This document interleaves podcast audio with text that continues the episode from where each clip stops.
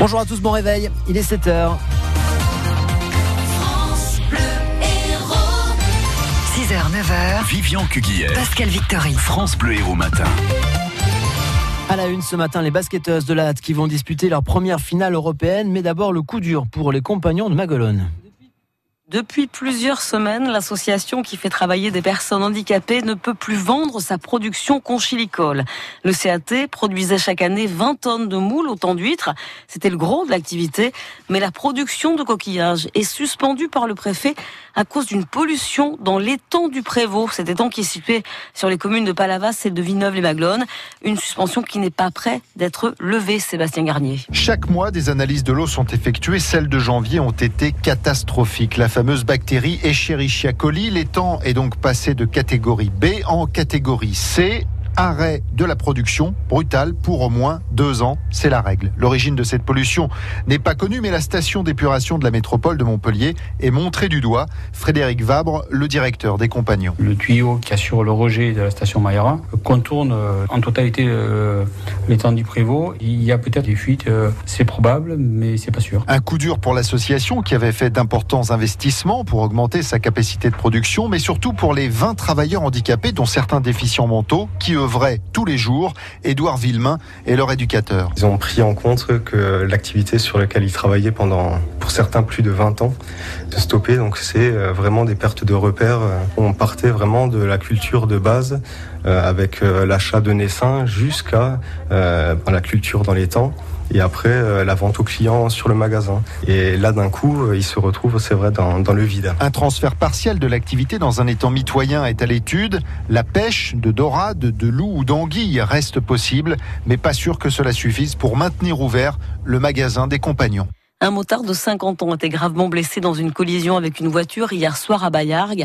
Une femme de 32 ans qui se trouvait dans la voiture a dû être hospitalisée également en état de choc. Un cycliste renversé par un chauffard à Montpellier. Un homme de 66 ans qui circulait à vélo à rue des Chasseurs à Montpellier, renversé donc par une voiture mercredi vers 11 h et le conducteur ne s'est pas arrêté. Le cycliste est sérieusement blessé. Le chauffard âgé de 33 ans finalement est arrêté peu de temps après pour cause l'accident a eu lieu sous les yeux de policiers qui ont pu relever sa plaque d'immatriculation. Auparavant, il avait été repéré roulant à très vive allure. Il avait même refusé de s'arrêter à un contrôle. Dans l'affaire de la disparition de Sophie Le Tan à Strasbourg, nouvel élément accablant pour Jean-Marc Jean Reiser, le principal suspect.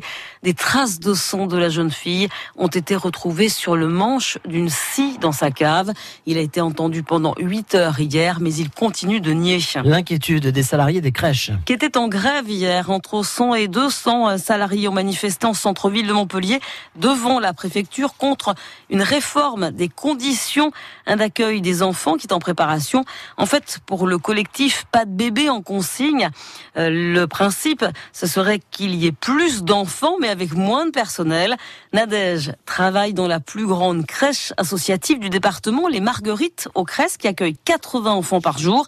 Si la réforme passe, leur fonction se résumera à une seule chose. Juste de la surveillance. Voilà. Aucun projet éducatif, aucun bien-être vis-à-vis de l'enfant.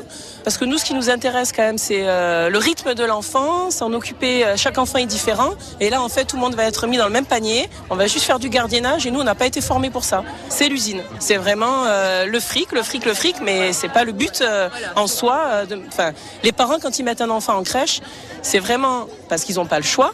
Mais je pense qu'au bout du compte, ils ont envie quand même d'avoir quelque chose de qualité, un accueil de qualité, qu'on puisse aider l'enfant à évoluer à son rythme, à sa manière, qui s'éveille. Et là, sera plus le cas.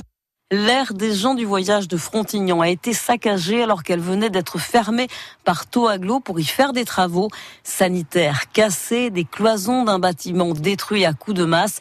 Même le portail d'entrée a été décelé et embarqué. Deux policiers d'Agde frappés par un jeune de 20 ans. L'un pris un coup de poing au visage ce jeudi après-midi au commissariat d'Agde. L'autre a reçu un coup au genou. Leur agresseur avait été interpellé la veille suite à une altercation devant la gare. Les deux agents sont allés à l'hôpital. Celui qui a été frappé au genou est en arrêt pour huit jours. Les mauvais chiffres de la sécurité routière avec une hausse de 17% du nombre de tués en février.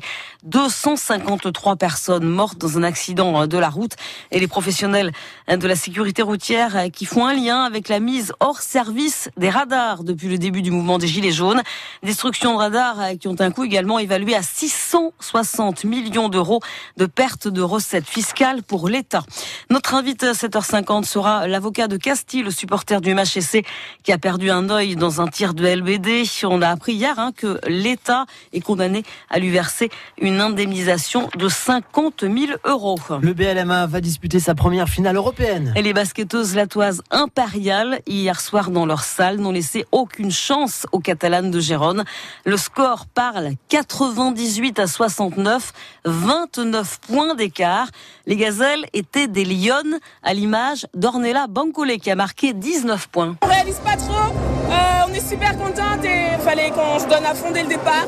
On a respecté les consignes, on a mis de l'intensité et ça nous a permis d'avoir un match beaucoup plus simple et de dérouler notre basket. vraiment notre force c'est notre collectif. On a un groupe vraiment soudé, qui est très puissant quand on joue ensemble et euh, c'est ce qu'on a fait ce soir et ça nous a permis d'avoir la victoire. On a joué dur et, et voilà, le résultat il est là et vraiment on va tout faire pour aller jusqu'au bout maintenant. Et pas de répit, effectivement, puisque les basketteuses latoises vont enchaîner alors le championnat ce week-end et disputer cette finale en match aller-retour face aux Russes d'Orenburg. L'aller en Russie mercredi prochain et le retour, notez-le à l'AT, ce sera le 10 avril. Aujourd'hui, les Bitarois seront sur les terrains, les footballeurs face au Gazélec d'Ajaccio. C'est ce soir à 20h à la Méditerranée. Bitarois hein, qui a perdu deux joueurs coup sur coup. Le gardien, le, leur gardien Yana Maria blessé au genou et le milieu de terrain Mustapha Boukoum rupture des ligaments croisés. Les rugbymen bitarois jouent à Angoulême ce soir et puis en volée, les Montpellierins jouent à Nice également ce soir.